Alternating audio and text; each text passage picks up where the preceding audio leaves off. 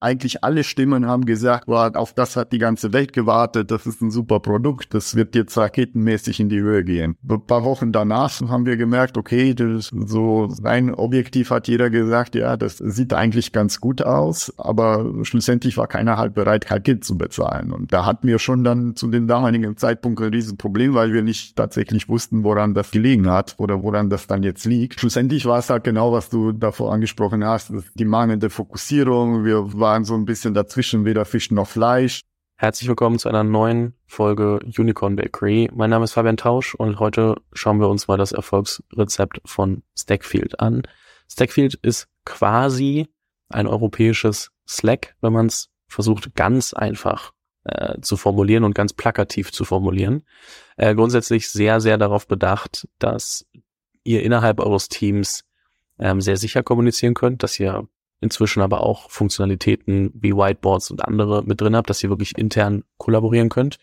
Und der Gründer ist äh, Christian Modure. Und was ich spannend finde, ist, dass anfangs zwar ein Angel Investor mit dabei war, aber sonst alles komplett gebootstrapped wurde seitdem. Und es ist sehr relevant groß geworden, sprechen wir gleich drüber. Und ich glaube, da kann man vieles draus lernen, wie man eigentlich ähm, auf der einen Seite seine Kundengruppe äh, findet, weil ist jetzt nicht die, also wenn wir, wenn wir gleich drüber sprechen, merkt man, es ist nicht die Startup-Zielgruppe alleine, die man irgendwie jetzt bei, bei Stackfield vorfindet, sondern auch viele andere äh, Kunden, wo man gar nicht drüber nachgedacht hätte, glaube ich, äh, wenn man erstmal denkt, ach, wir bauen jetzt mal ein Kommunikationstool, wie man dann auch es hinkriegt, ähm, Wachstum und Kosten irgendwie gleichzeitig zu balancieren und dann auch zu schauen, okay, ab wann so, ich meine, man macht zwar immer irgendwie ein bisschen Umsatz und auch ein bisschen Gewinn, aber wann wird es dann eigentlich wirklich ein spannendes Business und ähm, wann kommt man raus aus dieser Spirale von, okay, ich weiß nicht, ob ich in drei Monaten noch meine Rechnungen bezahlen kann. Und das ist ja immer so dieses große Thema bei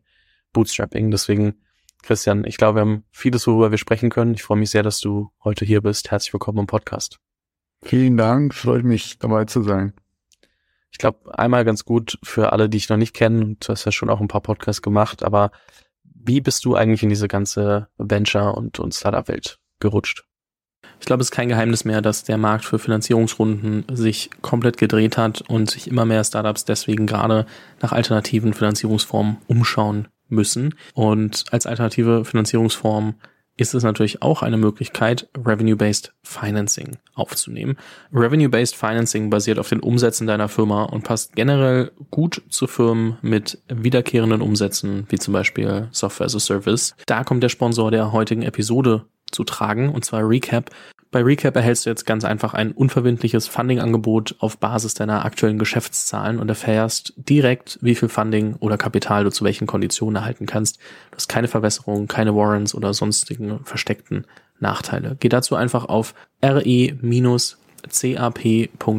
slash unicorn. Du findest den Link natürlich auch nochmal in den Show Notes. Ja, ich habe lange Zeit, also vielleicht mal so kurz vom Anfang an, ich, ich habe weder studiert noch eine fertige Ausbildung hinter mir. Ich habe auch ehrlich gesagt auch wenig äh, IT-Affinität in meiner äh, Jugend gehabt. Eigentlich wollte ich Tennisprofi werden. Hab halt irgendwann mal mit 1920 gemerkt, dass mir doch das notwendige Talent fehlt, um wirklich da erfolgreich zu sein und ähm, habe zwar ein BWL-Studium angefangen, aber äh, gleichzeitig halt auch ins Berufsleben eingestiegen ähm, und habe mir eigentlich dann autodidaktisch das ganze technische Wissen aufgebaut.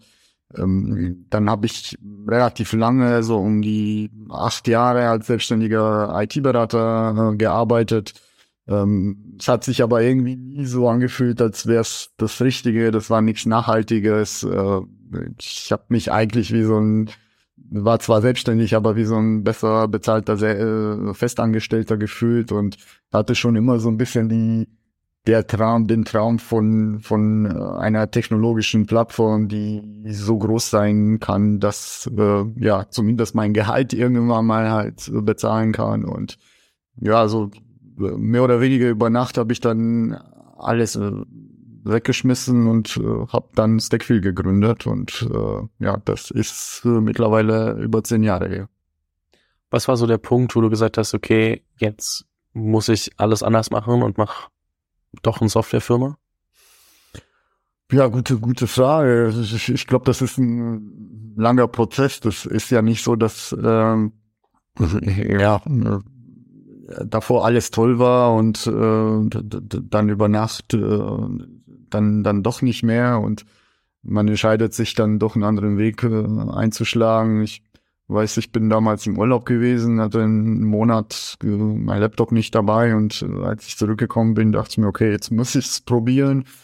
Ähm, auch wenn die Wahrscheinlichkeit auf Erfolg relativ klein ist, das ist so ein bisschen zu vergleichen wie Sportler. Die, die, Wahrscheinlichkeit, dass man richtig, richtig gut äh, sein wird, ist klein, aber ja, man muss schon seine Träume bewahren. Ähm, und ich dachte mir, dann, wenn ich es nicht probiere, dann werde ich es irgendwann mal bereuen. Und äh, ja, das war so ein bisschen der, der Punkt, ähm, wo ich mir gedacht habe, ja, jetzt muss ich es eigentlich machen. Ähm, genau, also es gab nicht diesen einen Knackpunkt oder diesen, dieses Ereignis, was mich eigentlich dazu geführt hat. Wir springen jetzt quasi schon mal ganz kurz an den, an den heutigen Tag, aber welche Dinge hättest du damals gerne schon gewusst, was so auf dich zukommt? Naja, wie man das so ein bisschen blauäugig äh, ist, hat man damals ja gedacht, dass die ganze Welt nur auf einen gewartet hat und äh, das halt äh, ja alle super easy oder was heißt super easy, aber dass es doch einfacher sein wird. Ähm, da ich die den ersten Prototypen parallel zu meinem Job äh, entwickelt habe, ähm, dachte ich mir, okay, wenn ich jetzt sechs Monate Zeit hätte, mich nur auf das zu fokussieren, baue ich Raumschiff Enterprise und äh, ich weiß ganz genau, was so die nächsten Schritte sein werden. Ähm, jetzt irgendwie nach zehn Jahren weiß ich, dass ich vielleicht äh, ja zwei Prozent von dem verstehe, was äh, dahinter ist und ähm, äh, aber ja, schlussendlich ist alles so ein Lernprozess und äh, immer im, im, im ja, zum, zum spätigen Zeitpunkt immer, immer einfach zu sagen, ja, ich hätte ich damals das gewusst und ich glaube, jeder muss sich so ein bisschen seine, seine Erfahrungen sammeln und ähm, auch ein paar Sachen halt ausprobieren. Wenn ich mich jetzt auf eine Sache jetzt fokussieren würde, würde ich sagen, ja, ich hätte schon gerne gewusst, dass es tatsächlich doch so lange dauert, bis der Erfolg kommt. Ja, wahrscheinlich ist dann doch irgendwie nicht so verkehrt, dass man es nicht weiß, weil sonst würde man vielleicht wieder nicht anfangen. Ne? Also es ist schon echt so ein, so ein äh, zweischneidiges Schwert, das äh, findet man, glaube ich, glaube ich, immer wieder. Ich meine, um mal ganz kurz aufzuräumen, ich habe kurz gesagt, dass ihr, glaube ich, schon relativ weit gekommen seid. In deinem LinkedIn-Profil steht inzwischen äh, von null auf, auf 10 Millionen plus äh, ARR, also Jahresumsatz. Ist ja schon eine weite Reise. Ihr seid um die 20 Leute. Also ähm, das ist schon, ich sag mal, ein verhältnismäßig kleines Team für das, was ihr da geschaffen habt, verglichen mit vielen Startups da draußen. Und ich will das einmal ganz kurz in Perspektive setzen. Es gibt Startups da draußen, die haben eine Bewertung von einer halben Milliarde gehabt in 2021. Die hatten weniger Umsatz. Ähm, und äh, das weiß ich, weil ich ja auch die ein oder anderen Reports gesehen habe, als ich zwischenzeitlich mal kurz bei Cherry war. Ähm, da war ich dann selbst ein bisschen, ein bisschen erschreckt. Nicht, dass man euch jetzt äh, ein 50x auf, auf den Jahresumsatz geben würde. Das macht man eigentlich ja heute wieder gar nicht. Aber schon, schon verrückt, ähm, wenn man sich das mal anschaut, dass ihr das wirklich aus eigenem Cashflow ab einem gewissen Zeitpunkt ähm, finanziert habt. Welche Zahlen, Daten, Fakten sollte man noch so über Stackfield wissen, um besser einordnen zu können, was ihr da eigentlich geschaffen habt? Ja, ähm, also äh, erst einmal zu, zu den Zahlen. Wir sind nicht bei äh, über 10 Millionen ERA. Wir hoffen, das jetzt in den nächsten Monaten äh, zu knacken. Das ist eigentlich nur der äh, Gesamtumsatz. Ähm, aber wir haben jetzt zuletzt immer so mindestens 70, 80 Prozent äh, äh, Wachstum gehabt pro Jahr. Ähm, deswegen, ja, bin ich dann ganz optimistisch, dass wir auch die, das ERA knacken werden. Ähm, äh, schlussendlich ist es immer so, dass man am Anfang halt äh, ja eine komplett andere Vorstellung äh, hatte, wie das Ganze ablaufen soll. Wir haben ja nicht geplant, das Ganze Bootstrap zu machen, ähm, sondern wir haben dann schon äh, nach einem Investor gesucht, vor allem in der Anfangszeit, wo wir tatsächlich so gut wie gar kein Geld hatten. Ähm, aber man muss ehrlicherweise auch sagen, dass uns halt alle abgelehnt haben. So und, äh, schl schlussendlich kann man sagen, entweder war ich zu schlecht, um das äh, Produkt und die Plattform äh, besser zu verkaufen oder es gab halt am Ende andere Gründe. Äh, wir sind tatsächlich auch mit einem großen deutschen VC in Due Diligence gegangen. Ähm, am Ende ist es ja, der Konkurrenz ist viel zu groß, so ein paar Millionen reichen halt nicht mal für, um das Produkt aufzubauen aus. Ähm, und dementsprechend äh, wollen wir dieses Risiko halt nicht eingehen. Und diese Bustre-Preise haben wir eigentlich äh, geführt oder, oder sind wir gegangen, weil uns halt am Ende nichts anderes übrig geblieben ist. Wir, wir mussten irgendwie mit dem klarkommen, was wir haben. Ähm, wir mussten ein äh, besseren Produkt oder zumindest ein gleichwertigen Produkt, weil unsere Konkurrenz ist äh, jetzt nicht gerade gering.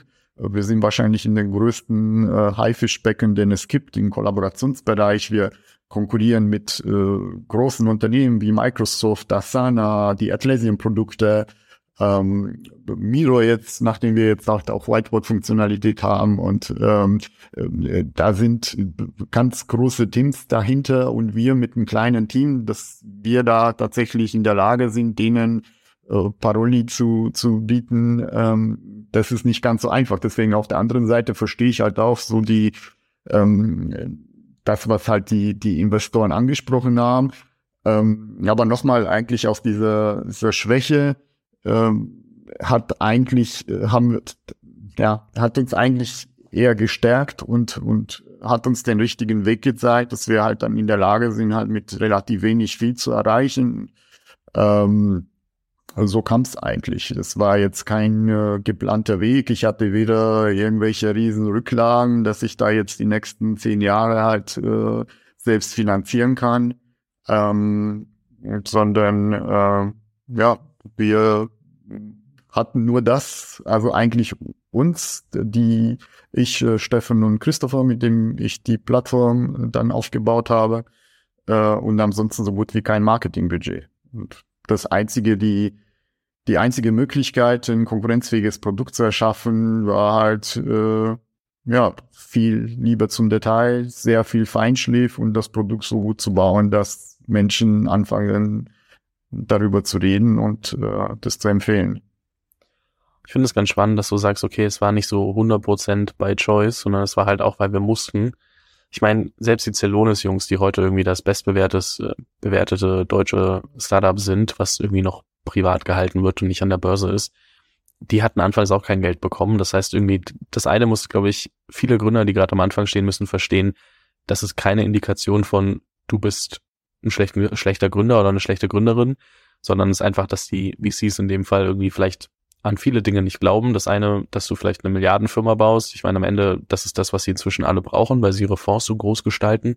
Wenn du halt irgendwie 200, 300 Millionen Fonds aufbaust, dann musst du natürlich auch dementsprechend ein 3x zurückbringen, was so die, die Investoren der Investoren, die Unlimited Partner zurückhaben wollen. Da sind halt nun mal 900 Millionen plus, wenn du einen 300 Millionen Fonds hast. Und ähm, da brauchst du auch dementsprechend große, große Exits. Äh, wenn man davon ausgeht, dass du 10 bis 15 Prozent an den Exits hältst, wenn du in der frühen Phase investierst, brauchst du halt nahezu 9 Milliarden plus, um dein 3x zu machen, also ein Portfoliowert. Ist schon verrückt, worauf die sich selber gerade einlassen ähm, und auch während der Hype-Phase eingelassen haben, was sie da für Zyklen fahren müssen. Und ähm, klar, das war jetzt vor zehn Jahren, deswegen kann man das nicht ganz vergleichen mit, mit heute, aber ich glaube, für viele, die jetzt gerade erst starten, ist es einmal wichtig, die Dynamik zu verstehen.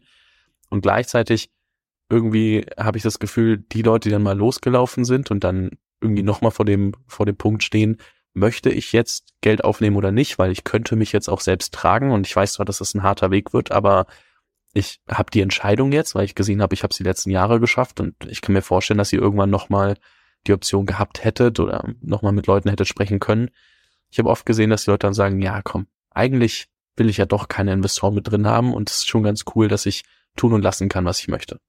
Ja, zu, zu, zum jetzigen Zeitpunkt absolut. Wir haben die komplette Freiheit. Ähm, mit einem Business Angel führen wir ein super Verhältnis. Ich sehe den eigentlich eher als ein als der Mitfounder, der operativ nicht äh, tätig ist, aber ansonsten tauschen wir uns regelmäßig äh, aus und ähm, wir waren eigentlich äh, immer einer Meinung, wir können tun und lassen, was wir möchten und das ist schon ein Luxus, was heutzutage, vor allem jetzt in der in der wirtschaftlichen Krise, wo wir jetzt gerade immer noch stecken, äh, schon sehr viel wert ist. Absolut. Das glaube ich sofort. Ähm, hattet ihr die Möglichkeit, irgendwann nochmal Geld aufzunehmen oder habt ihr überhaupt gar nicht mehr über die Gespräche nachgedacht? Ja, also vor circa eineinhalb Jahren haben wir uns natürlich die Frage gestellt, ähm, wollen wir eigentlich diesen Weg so weitermachen? So, weil schlussendlich ist alles ganz nett, man wächst äh, 70, 80 Prozent von Jahr zu Jahr, man ist profitabel, wir haben alles in eigener Hand. Ähm, aber irgendwie hat mich dann schon auch die Frage äh, beschäftigt, ist es nicht eher sinnvoll, ein Großprojekt zu starten und tatsächlich eine ernsthafte europäische Alternative zu Microsoft zu, zu haben? So, und äh, da war mir schon bewusst, dass das eigentlich aus dem eigenen Cashflow nicht möglich ist und äh, dass wir dafür halt externe Investoren brauchen. So, wir haben, äh, das war kurz vor der, vor der Krise, Dezember, Januar 2021 beziehungsweise 22. Äh, da haben wir einige Gespräche geführt. Am Ende haben wir uns tatsächlich halt auch äh, dagegen entschieden, ähm, weil wir doch gesehen haben, dass dieser Weg gesünder ist. Und jetzt im Nachhinein, wie gesagt, das ist immer schwierig, so danach zu sagen, ja, das war das Richtige, weil danach alles zusammengebrochen ist. Ähm, aber wir haben schon, schon ein bisschen Glück gehabt oder beziehungsweise das richtige Näschen, die richtige Entscheidung zu treffen. Ich will jetzt nicht sagen, dass jetzt per se Investorengeld schlecht ist. Es ist immer eine Frage der Strategie. Wenn du tatsächlich so ein ultra krassen Marktführer aufbauen kannst, dann geht das, glaube ich, nicht ohne. Also mir ist bewusst, dass wir, ja, wir, wir knacken jetzt 10 Millionen ERA, ähm, aber bis zu 500, 600 Millionen, wo Asana jetzt gerade ist, ist noch ein, ein super langer äh, Weg. Das ist natürlich unser Anspruch und wir sind halt super ehrgeizig und wollen es halt so schnell wie möglich erwachsen. Aber da sind auch ganz andere Gelder da reingeflossen. Das funktioniert nicht einfach so von alleine. Du hast ein sehr, sehr hohe Marketingbudget. Man sieht das ja auch extrem zum Beispiel bei, bei Monday. Ähm, ich weiß, dass die vor vier oder fünf Jahren allein in Facebook-Werbung so circa fünf Millionen im Monat reingesteckt haben. Das sind ja schon andere ähm, Dimensionen. Und ähm, diese Wette muss man halt einfach eingehen und sagen, okay, ich äh, setze jetzt mal alles auf einer Karte und riskiere vielleicht auch alles, was ich bis jetzt aufgebaut habe weil wie du selber sagst, da, da sind halt andere Interessen dazwischen. Ähm, aber man hat halt auch als Option tatsächlich so einen europäischen Marktführer und, und eine ernsthafte, äh, ernsthafte Alternative halt zu den, zu den großen West-Playern. So. Wie gesagt, am Ende haben wir uns dagegen entschieden, weil wir doch das für den gesünderen und besseren Weg ähm, gefunden haben. Aber es ist nicht so, dass wir uns damit mit dem Thema nicht beschäftigt haben. Wobei man natürlich auch sagen muss, dass jetzt, wenn ihr dann so diese 10 Millionen ARR knackt, auch in eine Welt kommt, wo auf einmal ganz andere Investoren relevant werden. Ne? Also es sind ja dann doch irgendwie die Growth Equity Player, die ja bei so drei, vier, fünf, sechs Millionen ARR noch eher zögerlich sind. Das heißt dann irgendwie so der Growth Fund von Goldman, von äh, General Atlantic und viele andere, die ja vorher irgendwie ein bisschen zurückhaltender sind. Das heißt manchmal vielleicht auch eine andere Art von Investor, was nicht heißt, dass es besser ist, aber es heißt, äh, man spricht auf einer anderen Liga mit, mit Leuten, die auch ein bisschen mehr gesehen haben. Das heißt, grundsätzlich, ich meine, final ausschließen muss man es nicht und man kann ja immer wieder mit denen sprechen und wenn irgendwann mal ein Angebot kommt, wo man sagt, okay, vielleicht sollten wir es doch machen, cool. Aber ich glaube, die, das ist auch spannend, dass du durch den Lifecycle einer Firma, wenn man da irgendwann mal hinkommt, auch die Leute, mit denen man spricht, natürlich ganz anders ticken als so ein Seed Series A ähm, Investor auch. Ja. Ja, das ist, äh, wir haben es am Anfang äh, nicht thematisiert, äh, macht die Sache ein bisschen schwieriger, weil einer unserer größten Assets ist der Aspekt Datenschutz. Wir haben wahnsinnig viele Stadtverwaltungen, Gemeinden, Banken, Ministerien als Kunden und ähm, die achten dann schon, wer die Shareholder da, da, dahinter sind. Ähm, und wenn jetzt ein großer US-Investor einsteigen würde, könnte ich mir vorstellen, dass das problematisch wäre. Deswegen haben wir eigentlich nur mit lokalen Playern gesprochen. Ähm, wir haben uns für ja, Erfahrungsaustausch auch mit anderen, aber das war nicht wirklich eine Option. Und ähm, dadurch, dass wir halt, wie gesagt, auf diesen Datenschutzaspekt sehr, sehr stark achten, ähm, haben wir halt schon begrenztes Horizont für so eine Fundraising-Runde und auch eine beschränkte Anzahl an Investoren, äh, die tatsächlich in Frage kommen.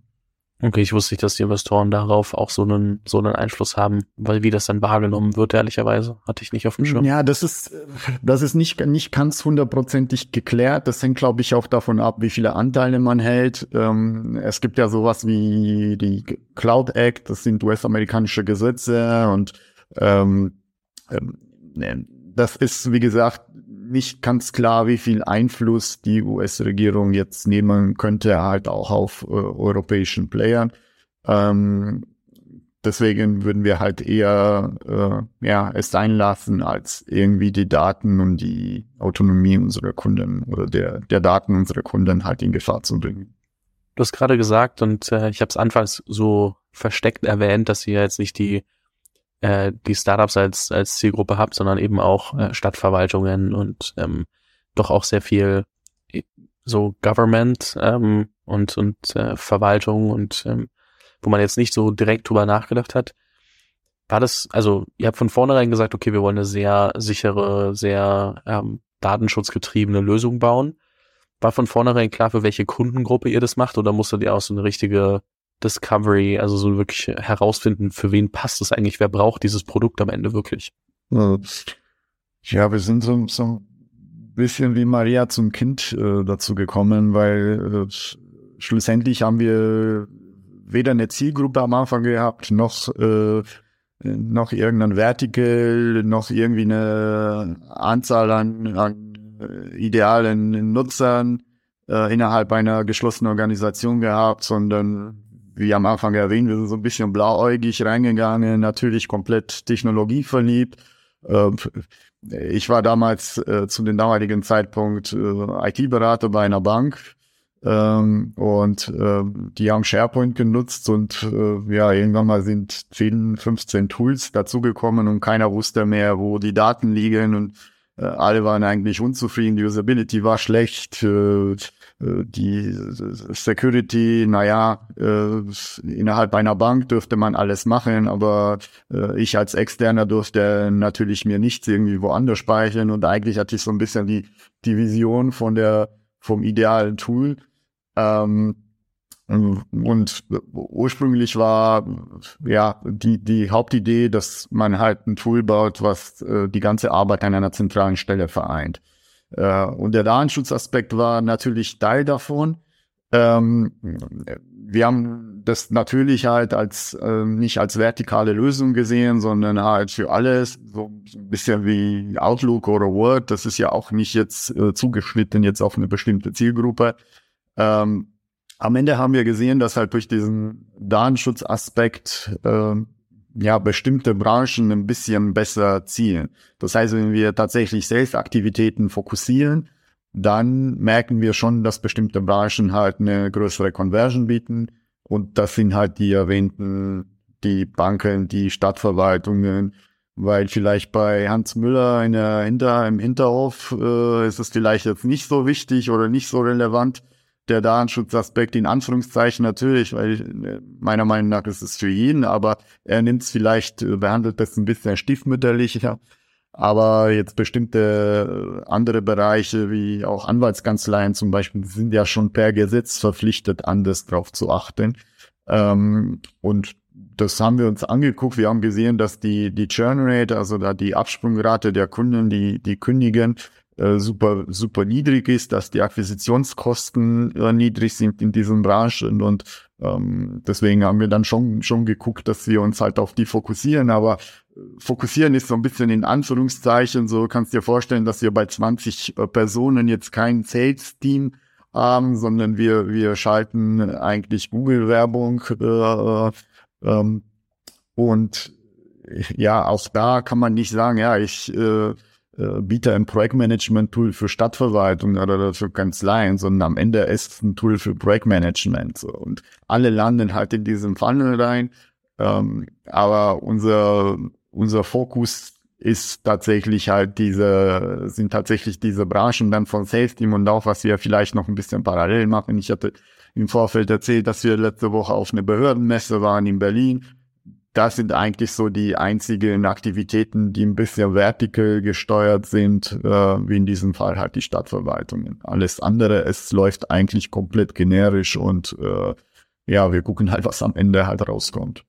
Ja, ich meine, grundsätzlich kann ich natürlich, also kann jeder, der gerade zuhört, könnte auch äh, Stackfield nutzen. Also ich glaube, da will man sich ja auch irgendwie nicht verschließen und das ist auch, auch so ein Dilemma, ne? Also so zwischen wer ist jetzt meine konkrete Zielgruppe, die ich, wo ich weiß, die funktioniert am besten, versus wer könnte es eigentlich benutzen? Wie kommuniziere ich das vielleicht in den paar Marketingaktivitäten, die ich machen kann? Wie, auch wie, wie ähm, bespiele ich das auf einer Website und Co. So, weil eigentlich könnte es ja jeder benutzen und dann weiß man aber, okay, die finden das besonders gut. ist schon wahrscheinlich gerade, wenn man irgendwie bootstrapped ist, ist es schon nochmal, also ich meine, wenn du jetzt viel Geld hättest, würdest du wahrscheinlich irgendwie fünf verschiedene Landingpages bauen, irgendwie zwei, 200 verschiedene Werbeanzeigen gegeneinander testen und gucken, was funktioniert. Was natürlich irgendwie ein bisschen, bisschen anders äh, gestaltet wird, wenn, wenn du bootstrappst, wo du ja trotzdem irgendwie für alles äh, offen sein möchtest und trotzdem den Fokus mitnehmen musst.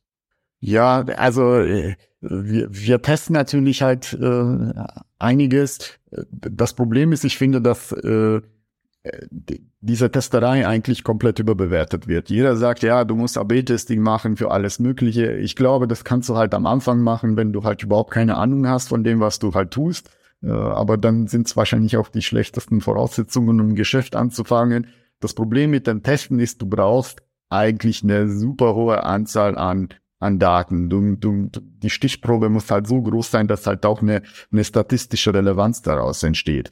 Ähm, und wir merken selbst, äh, wo wir mehrere tausend äh, Visitors äh, jeden Tag haben, also neue Visitors, Leute, die überhaupt keine, ähm, keine Berührung zu unserem Produkt davor hatten, ähm, dass die Conversions eigentlich von Woche zu Woche variieren obwohl eigentlich sich da nichts ändert. Du hast mal an einem Tag, sagen wir mal, fünf Prozent, an einem anderen Tag hast du halt sieben Prozent oder siebeneinhalb Prozent. Das heißt, das ist eine Abweichung von 50 Prozent. Und mal geht's halt in eine Richtung, mal geht's in der anderen. Ich glaube, man muss halt auch mit der Zeit ein, ein Gefühl dafür entwickeln, was halt Sinn macht und was nicht. Ähm, und äh, sich halt auch größtenteils halt darauf äh, verlassen. Ähm, die, die richtigen Entscheidungen halt dann auch äh, schlussendlich zu treffen.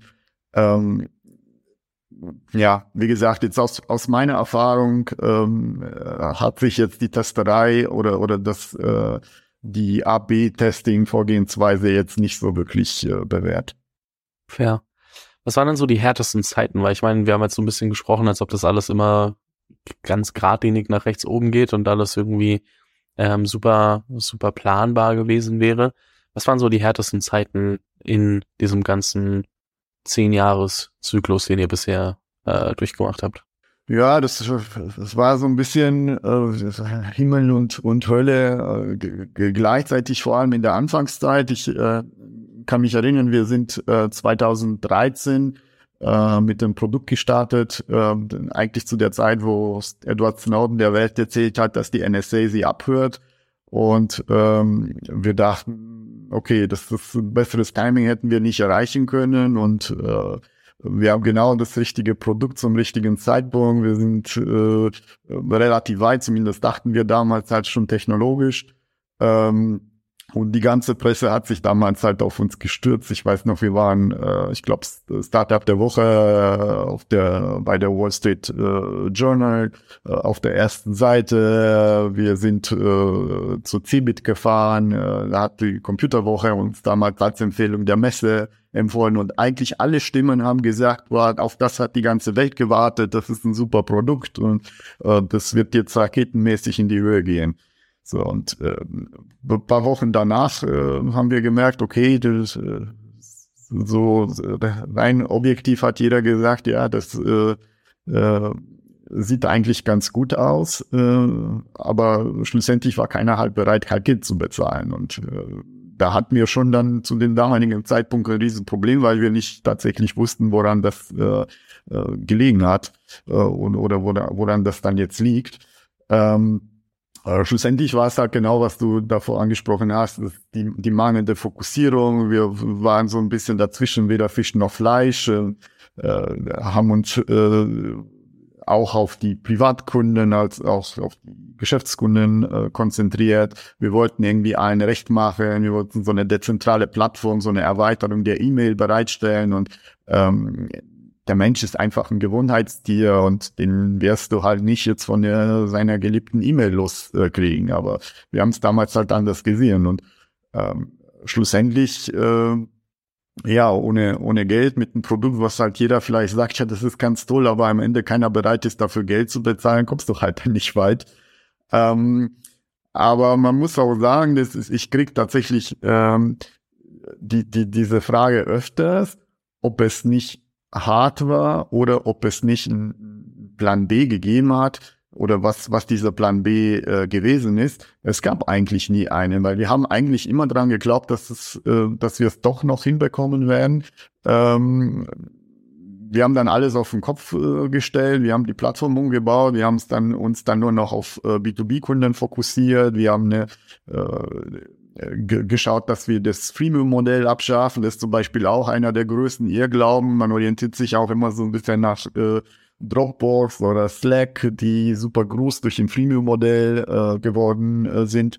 Ähm, das funktioniert eigentlich nur in den seltensten Fällen. Du musst halt schon relativ viel Kapital haben, um, um sowas zu, zu finanzieren. Äh, ein, ein kleiner Bruchteil, Prozentzahl äh, der Nutzer werden tatsächlich auch zu zahlenden Kunden und viel, viel besser und gesünder ist, vor allem wenn man halt mit eigenen Mitteln wirtschaften äh, muss ähm, ist tatsächlich direkt Geld von Anfang an zu verlangen. Und wie gesagt, zum damaligen Zeitpunkt haben wir das gecuttet ähm, und haben ähm, dann dieses äh, Trial-Modell eingeführt, wo man für 14 Tage, ich glaube am Anfang für 30 Tage das Produkt testen konnten. Danach haben wir das äh, äh, auf die Hälfte äh, runtergebrochen. Ähm, und äh, dann haben wir eigentlich von Monat äh, zu Monat äh, Geld verdient. Zwar nicht viel, wir sind in, der, in den ersten ein, zwei, drei Jahren eigentlich um 100, 200 Euro äh, MAA gewachsen. Das war eigentlich nichts.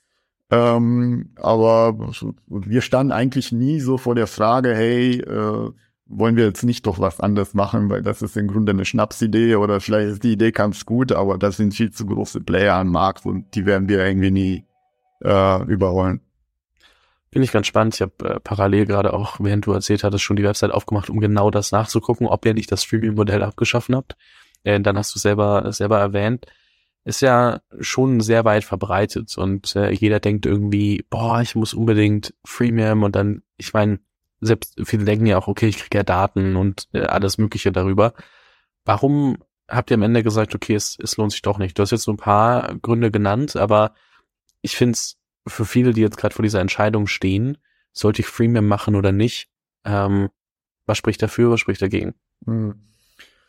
Ja, am Ende die entscheidende Frage zumindest für uns war, für was wollen wir eigentlich stehen? Über was sollen die Menschen sprechen, wenn sie an unserem Produkt denken? Und äh, wenn du ein Freemium-Produkt anbietest, dann ist die erste Idee, die da äh, in den Kopf kommt, äh, weil es halt kostenlos ist. Und wir wollten eigentlich nicht als die kostenlose Lösung äh, bekannt sein, sondern weil ja wir vielleicht äh, die Produktivität äh, in Unternehmen verbessern oder vielleicht wir die bessere Usability haben, weil die Leute es lieben, mit unserem Produkt zu arbeiten. Und ähm, das war schon schon eine entscheidende Frage damals äh, vor allem wenn du halt vom, vom Produkt lebst, also so eine quasi so ein Product-led äh, Strategie äh, fährst, äh, wenn du halt kein Marketingbudget hast, dann musst du dich halt auf, aufs Produkt äh, zumindest größtenteils verlassen.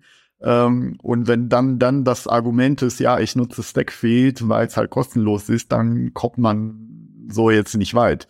Äh, ich glaube, man muss das schon in, in Kombination machen, Budget, Brand Awareness schaffen mit sehr, sehr viel Geld und parallel Freemium. Es kann funktionieren, aber ähm, ja, die, die, die super erfolgreichen Firmen, die mit dem Freemium weit gekommen sind, die die sind äh, einerseits sehr, sehr, sehr stark gefundet äh, gewesen und andererseits hört man eigentlich ja nur von diesen Erfolgsgeschichten. Man orientiert sich eigentlich nur an denen, aber gleichzeitig gibt es wahrscheinlich Hunderte, Tausende, die dadurch gescheitert sind, die, die, die, denen das halt zum Beispiel das ganze Budget aufgefressen hat durch Supportleistungen.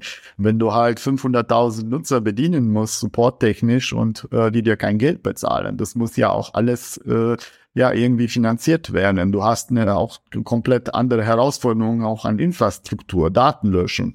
Das ist alles jetzt nicht so ganz ganz trivial und äh, da muss man schon schon äh, das Ganze sehr sehr gut durchplanen und äh, für uns hat sich das dann dann schon als die richtige Entscheidung halt herausgestellt. Ich glaube, viele glorifizieren einfach dieses Gefühl von, boah, ich habe 100.000 Nutzer versus ähm, ich habe ein paar tausend zahlende Nutzer. Und einfach nur weil die Zahl größer klingt, wie viele Leute es benutzen, fühlt man sich natürlich auch irgendwie gut damit und vergisst dann aber, dass du quasi für diese Nutzer bezahlst. Und wenn du aber irgendwie ein paar tausend zahlende Nutzer hast und das ist dein Hauptfokus, dass du natürlich auch damit Geld verdienst. Und ich glaube, das müssen wir auch so ein bisschen in dieser ganzen Gründerszene, Startup-Szene wieder ein bisschen ändern. Es wird sich jetzt auch ein bisschen ändern nach 2020, 2021 brauchen wir aber, glaube ich, so mal ein bisschen dieses, dieses Brainwashing muss man so ein bisschen, bisschen ausgetrieben werden. Deswegen äh, muss ich da auch nochmal ein bisschen nachfragen. Du hast gerade angesprochen, dass ihr irgendwie Zeiten hattet, wo ihr eben nicht so schnell gewachsen seid und irgendwie über eine gewisse Zeit einfach sehr, sehr, ja, anstrengend war, überhaupt ähm, zu wachsen. Wie hast du in der Zeit oder wie habt ihr in der Zeit das, das Team bei Laune gehalten? Ich meine, das ja selbst, das, das zermürbt ja irgendwie einen selbst, das zermürbt das Team, ist ja Zumindest stelle ich mir das so vor. Ähm, aber es ist ja jetzt nicht die leichteste Situation, dann irgendwie ähm, alle bei der Stange zu behalten und zu sagen, hey, wir wissen schon irgendwie, kriegen wir das dann hin. Ähm, das äh, stelle ich mir schon irgendwie wie einen großen Kraftakt auch vor. Ja, das Thema Team ist eigentlich ganz witzig, weil ähm, wir hatten äh, zu, zum Teil äh, ja etwas größere Kunden oder, oder sagen wir mal renommiertere Kunden, die den Eindruck hatten, wir sind äh, 200 äh, Personen äh, im Office und in Wirklichkeit saßen wir zu dritt in ein Zimmer äh, als Untermieter ähm, und äh, als ich davor erwähnt, mit äh, Christopher und Steffen halt das, das Produkt aufgebaut und äh, sie, Steffen kam nach äh, einem Monat, Christopher ein paar Monate später ähm, und ja, auch für die hat sich eigentlich nie die, die, die Frage gestellt, ja, wollen wir doch irgendwie was anderes äh, probieren. Äh, ich bin denen unglaublich dankbar, weil sie äh, einerseits ja im Vergleich zu das, was sie hätten verdienen können, woanders total unterbezahlt waren. Äh, sie haben auch nie nach äh, Anteilen selbst gefragt. Äh, ich habe äh, denen äh, was angeboten halt im, im Laufe der Zeit einfach aus aus Dankbarkeit halt auch, aber sie wollten eigentlich nur ein geiles Produkt bauen und ich finde, dass sowas halt nicht selbstverständlich ist und äh, empfinde es als ja ganz, ganz toll und und äh, ich weiß gar nicht, wie viel äh, Dankbarkeit ich den zwei halt entgegenbringen kann. Was würdest du sagen, ähm, was macht das aus, dass es bei euch drei noch funktioniert? Also was sind so die Punkte, wo du sagst, wenn ich nochmal Mitgründer für was Neues suchen müsste, Darauf würde ich achten. Ja, das, das ist eigentlich eine sehr gute Frage, weil wir eigentlich, wir drei, total unterschiedlicher Typen waren und äh, wenn du halt äh, 10, 12 Stunden vielleicht jeden Tag in einem in einem kleinen, kleinen Raum äh, hockst, dass, dass du dir zwangsläufig irgendwann mal auf die Nerven gehst, aber ja, irgendwie hat es geklappt und äh, vielleicht haben wir halt alle irgendwie so einen schrägen Humor und äh, ich, ich vielleicht äh, mehr sie, sie ich lache irgendwie über meine Witze am, am, am meisten. Die zwei verdrehen immer die Augen.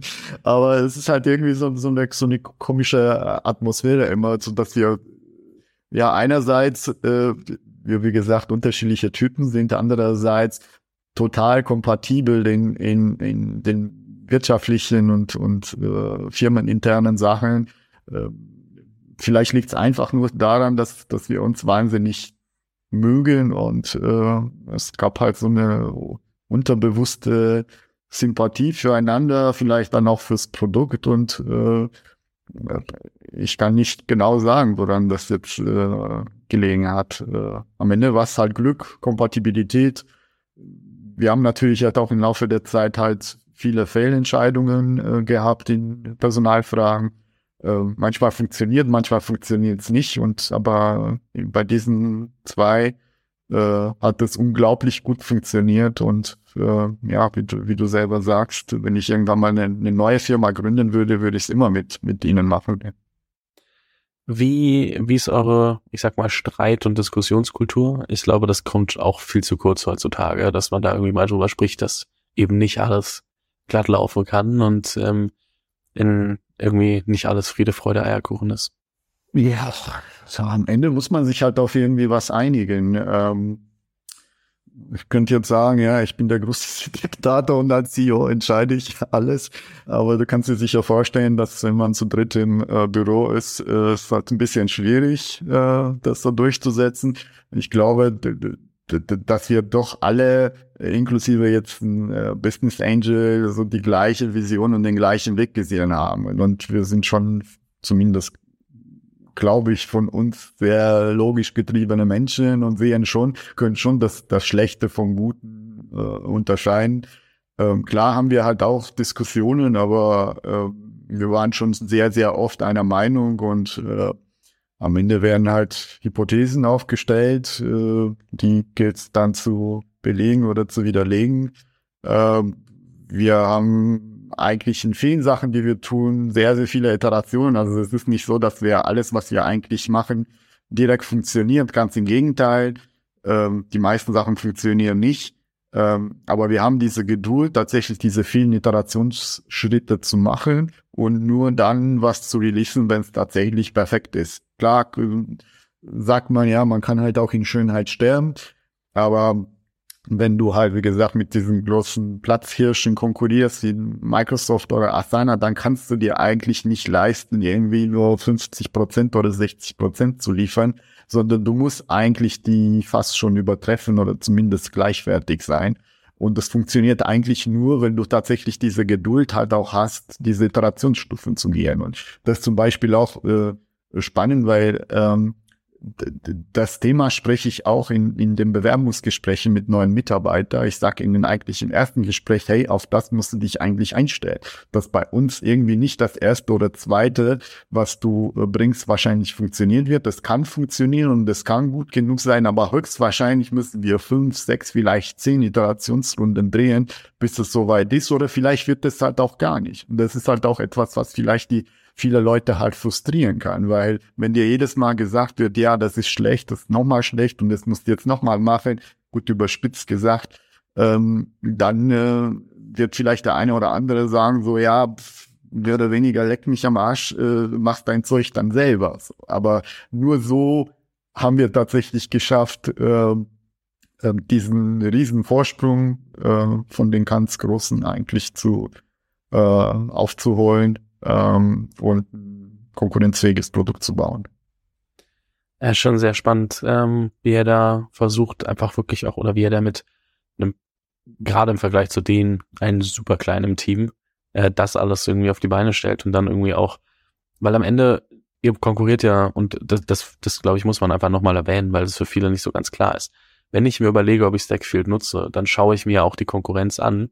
Und wenn ich merke, dass die Funktionalität einfach nicht auf dem Niveau ist, dann entscheide ich mich ja für die Konkurrenz. Das heißt, ich muss einfach, also ich kann nicht das Gefühl haben, dass das Produkt drastisch schlechter ist oder, oder weniger ähm, gut nutzbar und intuitiv, weil sonst, auch wenn der Datenschutzvorteil da ist, würde ich ja trotzdem wahrscheinlich zur, zur Konkurrenz gehen. Und das, das auszumerzen mit so einem kleinen Team ist halt auch einfach eine Riesensache, ähm, die man glaube ich, auch vernachlässigt, wenn man sich jetzt nur anschaut, okay, wie, wie sieht Stackfield in dem eigentlichen Kosmos aus?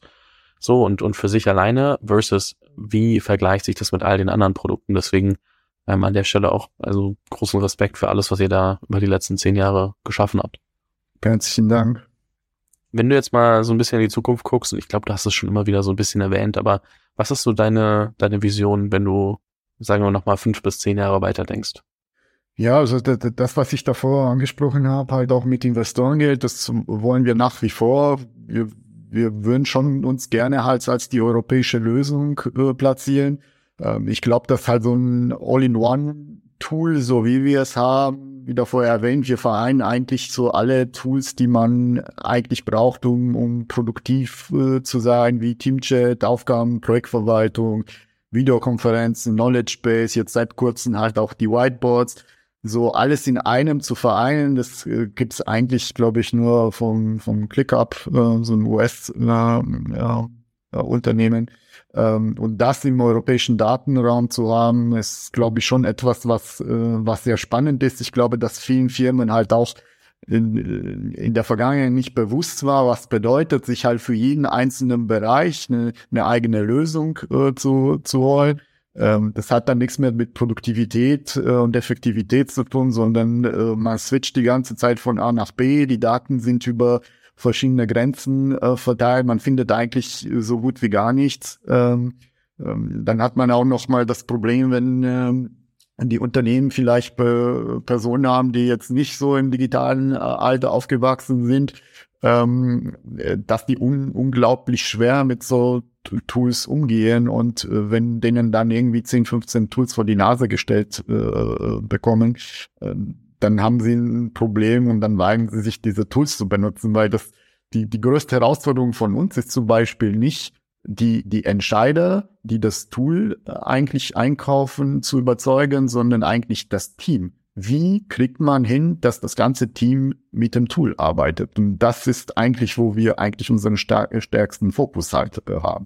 Also Customer Success Management ist eigentlich halt super relevant, äh, weil wir müssen eigentlich ja dazu die die die Teams dazu dazu kriegen, dass größtenteils halt äh, gut ongeboardet sind und und sehr sehr gerne mit den Tools arbeiten, weil am Ende, wenn das dann die Person nicht mit dem Tool äh, arbeiten, ja, dann äh, scheitert halt das ganze Unterfangen und dann wird's halt abgeschafft. Ähm, und das ist eigentlich so die, die, die, die größte Herausforderung hier. Was sind so eure Kniffe, um das Onboarding und Customer Success dementsprechend in den Griff zu kriegen? Ich weiß, dass das viel mehr Zeit braucht, als irgendwie jetzt äh, in drei Minuten auf eine Frage zu antworten, aber ich glaube, so erste Gedankengänge, dass, dass mal andere wissen, worüber sie vielleicht auch nachdenken sollten.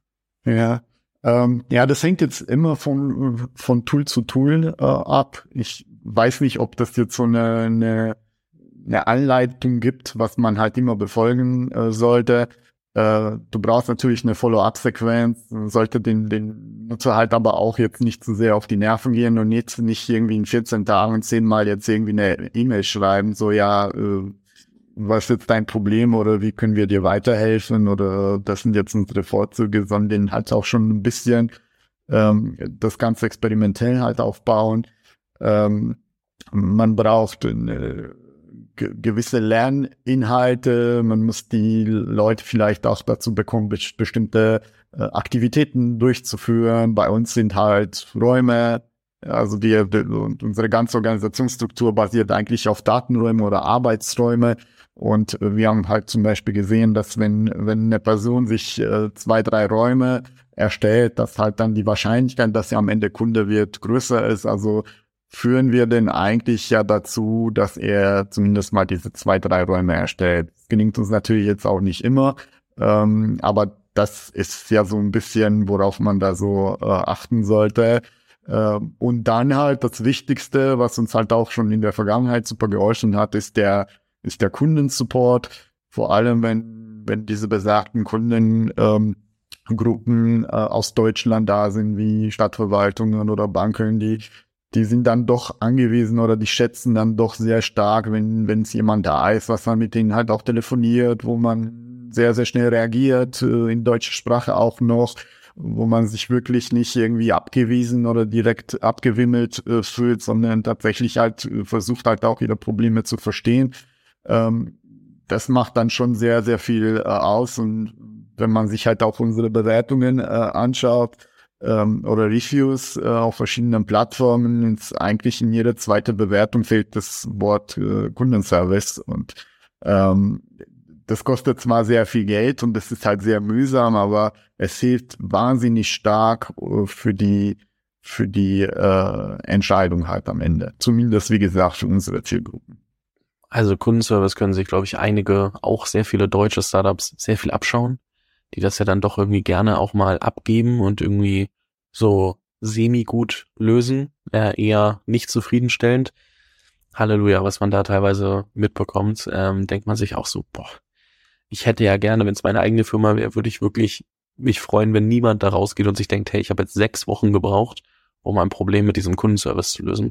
Ich verstehe manchmal nicht, wie, auch wenn sie, vor allem wenn sie Venture finanziert sind und klar, die brauchen das Geld auch für andere Sachen, aber wie dieser Kundenservice bei vielen Startups so schlecht sein kann, dass ich als Kunde sechs bis acht Wochen brauche, um überhaupt eine, zu einer Lösung zu kommen, falls ich überhaupt eine Lösung kriege. Es ist absurd. Ich tue mich da echt schwer, das nachvollziehen zu können. Ist vielleicht auch ein bisschen meine perfektionistische Ader manchmal, dass ich denke, ach, eigentlich könnte es ein bisschen, bisschen besser sein, alles so natürlich, aber ja, ich weiß nicht, irgendwie ist das so eine verloren gegangene Kunst. Ja, das, die, die, das Problem ist so ein bisschen halt die Skalierung. So. Und ich habe mich auch mit schlaueren Menschen unterhalten, die deutlich mehr Erfahrung haben als ich und habe die schon gefragt, ob dieser Weg, so wie wir den jetzt gehen, der richtige ist, weil äh, dadurch, dass du diesen Top-Kundenservice anbieten möchtest, heißt es dann schlussendlich, dass deine Leute halt eigentlich nicht so klassisch, wenn man Kundenservice denkt, dann, dann äh, ähm, hat man irgendwie die Vorstellung von einem Callcenter-Mitarbeiter dahinter. Bei uns können tatsächlich die, die Personen, die im Kundenservice arbeiten, erst vielleicht nach sechs oder neun Monate äh, da drin selbstständig arbeiten. Das heißt, du hast ein komplett anderes Onboarding da drin und, und sie müssen halt auf äh, in Sales-Aktivitäten, in technischen äh, Fragen, in Onboarding, das Produkt in- und auswendig. Das Produkt, unser Produkt ist ja auch nicht jetzt gerade trivial. Das sind jetzt nicht zwei, drei Funktionen, die man da vorstellt. Also es ist so eine breite Palette, ähm, dass es halt schon sehr mühsam ist, jemanden halt äh, dazu zu bekommen. Ähm, und äh, wie gesagt, wenn man halt sehr, sehr schnell wachsen will, dann ähm, äh, ja, dann, dann muss man da so ein paar Abstriche da machen und äh, da vielleicht dann auch die Leute etwas schneller auf die Kunden lassen, wodurch halt dann auch die Qualität äh, zu wünschen lässt halt am Ende. Ähm, wir haben uns aber bewusst für diesen Weg entschieden. Es konnte mir auch keiner wirklich diese Frage beantworten. Eigentlich ist es immer ja, es ist schon gut so, wie ihr es macht. Aber es ist halt klar, dass wenn du halt nur äh, alle paar Monate äh, jemanden halt dazu bekommst, dass das wahnsinnig schwierig ist, halt dann auch so eine skalierbare Organisationsstruktur zu, zu hinzubekommen. Deswegen, das ist am Ende ist es eine Kompromissentscheidung. Man muss halt gucken, so wo, wo kann man irgendwie was rausnehmen äh, und was gewinnt man auf der anderen Seite. Aber äh, diese Kompromissentscheidung hatten wir eigentlich nie beim, beim Kundensupport, sondern wir wollten eigentlich den besten Kundensupport halt haben, weil ähm, das ist auch so ein bisschen äh, historisch bedingt. Das kam halt aus der Situation, dass das eigentlich so einer unserer größten Assets waren. Und das würden wir, würden wir eigentlich auch jetzt nicht übers Wort werfen. Deswegen haben wir uns auch auf, für diesen Weg weiterhin entschieden und nicht jetzt äh, blöderweise jetzt 50, 60 Leute zusätzlich einzustellen, ähm, so dass halt am Ende ja unsere größten Assets und Werte verloren gehen. Ich verstehe den Punkt total, aber ich verstehe trotzdem nicht, wie, wenn ich eine andere Sache frage als so die absolute Basic-Frage, wie viel kostet dein Produkt, dass ich dann halt einfach vier Wochen brauche, um eine Antwort zu bekommen, weil ich das siebenmal neu erklären muss, bis die Person es versteht. Das ist dann halt schon wieder ein bisschen zu viel Kompromiss, meiner Meinung nach. Also ich glaube, es gibt schon einen Mittelweg. Ähm, und oft genug ist es leider aber echt die, die ähm, sehr, sehr, sehr schlechte Erfahrung. Du sagst aber, ähm, ihr macht den Kompromiss nicht im, im äh, Kundenservice. Wo macht ihr denn Kompromisse? Ja, Kompromisse machen wir sehr, sehr, sehr, sehr stark in der, in der Usability, in der Oberfläche, weil äh, oft äh, sollten eigentlich clean Oberflächen relativ viele Elemente drauf haben. Man nimmt sich immer so als Beispiel die äh, Apple-Oberflächen. Auf der anderen Seite sollte halt auch alles sehr, sehr schnell äh, und einfach zu erreichen sein, auf einen Klick. Und da jetzt das Richtige nach vorne oder nach hinten zu schieben, ist nie ganz einfach ähm, auch bei so Kundenentscheidungen oder, oder Kundenwünsche ist halt immer eine Kompromissentscheidung. Du kannst, die, die, die seltensten Funktionen sind ja so, dass sie eigentlich alle Leute zufrieden machen, sondern am Ende der eine fühlt sich komplett überfordert, weil es halt wieder zu viel ist. Der andere denkt sich, ja, das äh, überfordert mich äh, oder, oder ich brauche diese Funktion halt unbedingt. Ähm, und das ist eigentlich sehr, sehr schwierig. Das, wie gesagt, am Ende muss man halt so ein Gefühl entwickeln, was macht jetzt Sinn und was macht jetzt weniger Sinn. Ähm, äh, wenn wir größere Releases haben, äh, beschäftigen wir uns eigentlich sehr, sehr oft mit, ja, was, was können wir eigentlich noch rausnehmen, um, um die, die Oberfläche noch einfacher, noch intuitiver zu machen, anstatt sich die ganze Zeit zu überlegen, so, was wollen wir für zusätzliche Funktionen da reinbringen. So, und das ist, glaube ich, so, so ein bisschen die umgekehrte Weise. Das ist halt auch etwas, was ich halt am Anfang halt komplett anders gesehen habe, weil kommend halt aus so einem IT-Umfeld, ähm, neigt man halt immer dazu, so nochmal die nächste Funktion. Und äh, äh, auch wenn jetzt äh, ein Kunde sich fürs Produkt interessiert, dann, dann äh, ratet man ihn halt alle tollen Funktionen, die man hat. Und am Ende ist der halt komplett überfordert und weiß halt gar nicht, so was, was, was kannst du denn halt besonders gut. Deswegen ähm, lieber einfach halten und, und äh, klar und vielleicht ein oder zwei Sachen erwähnen, die besonders gut sind weil dann ist die Wahrscheinlichkeit höher, dass der sich mal zumindest eins von den zwei halt merkt, als wenn du dem halt zehn Sachen halt erzählst, weil äh, dann wird er sich mit ziemlicher Wahrscheinlichkeit gar nichts merken, ist eher verwirrt. Ja, ich verstehe, was du meinst. Ich habe letztens einen Podcast gehört, in dem die Biografie von James Dyson zusammengefasst wurde und der war so, mein Staubsauger konnte eigentlich mehr als nur Staubsaugen, aber ein Mensch verkraftet halt gerade gerade als Konsument nur eine einzige Kernfunktion. Deswegen habe ich immer gesagt, der kann Staubsaugen und andere Sachen habe ich dann einfach als neue Produkte gebaut, weil sonst wären die Menschen verwirrt gewesen. Und ähm, ich habe dann selber drüber nachgedacht, so okay, was bedeutet das eigentlich für einen selbst? Ähm, wo versucht man immer so viel wie möglich jemandem an den Kopf zu werfen und sagen, das und das und das, anstatt sich auf eine Sache zu fokussieren. Ich glaube, da können wir uns alle nochmal an die eigene Nase fassen und, und drüber nachdenken, ähm, wo man das klarer, klarer kommunizieren kann. Christian, vielen lieben Dank für all die ähm, Einblicke in das Stackfield-Universum. Ähm, ich bin sehr gespannt, was ihr da in den nächsten zehn Jahren noch draus machen ähm, werdet. Ich zweifle jetzt irgendwie nicht daran, dass in zehn Jahren, wenn wir uns dann nochmal spätestens unterhalten würden, oh dass, äh, dass du da auf jeden Fall ähm, noch was Schönes gebaut hast. Äh, ich habe jetzt nicht das Gefühl, dass du in den nächsten drei Jahren diese Firma abgeben wirst. Deswegen, ähm, ich bin sehr, sehr, sehr gespannt. Ähm, bin mir sehr sicher, dass wir da irgendwann nochmal ein paar Updates hören werden. Ähm, Vielen lieben Dank für deine Zeit. Ich würde dir gerne nochmal die letzten Worte in dem Podcast äh, übergeben, wenn du noch was an all die Hörer und Hörerinnen da draußen richten möchtest. Nö, vielen Dank auch von meiner Seite. Hat riesen Spaß gemacht und äh, ja, ich freue mich auf das neue Gespräch. Danke dir. Danke. Tschüss. Vielen Dank fürs Zuhören. Falls dir diese Folge gefallen hat, dann musst du auf jeden Fall mal den Unicorn Bakery WhatsApp Newsletter auschecken. Dort bekommst du ein bis zweimal die Woche von mir äh, entweder eine persönliche Sprachnotiz oder eine Content-Empfehlung, Blogpost, Video etc. für Dinge, die du als Gründer unbedingt wissen, lesen, hören musst. Am einfachsten ist es, du klickst auf den Link in der Beschreibung und meldest dich an. Ansonsten kannst du auch auf jungunternehmerpodcast.com slash newsletter gehen.